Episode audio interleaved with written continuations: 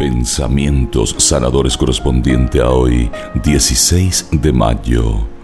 Pide junto a María la paz del corazón.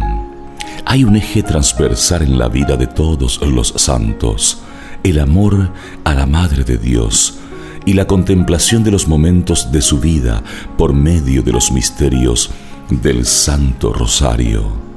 Los cristianos podemos orar guiados por el Rosario recorriendo las escenas de la vida de María y de Jesús.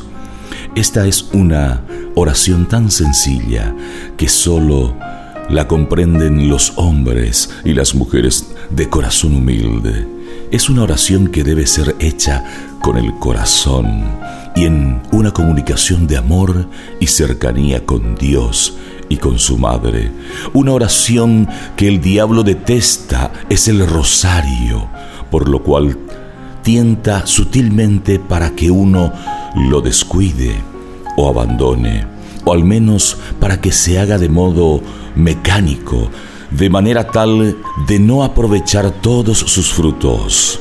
Quienes oran con el rosario irán experimentando casi sin darse cuenta cómo Dios va derramando en sus corazones el don de la paz interior Salmo 84, 2 y 3. Qué amable es tu morada. Señor del universo, mi alma se consume de deseos por los atrios del Señor. Mi corazón y mi carne claman ansiosos por el Dios viviente. ¿Por qué tengo miedo? Si nada es imposible para ti, ¿por qué tengo miedo?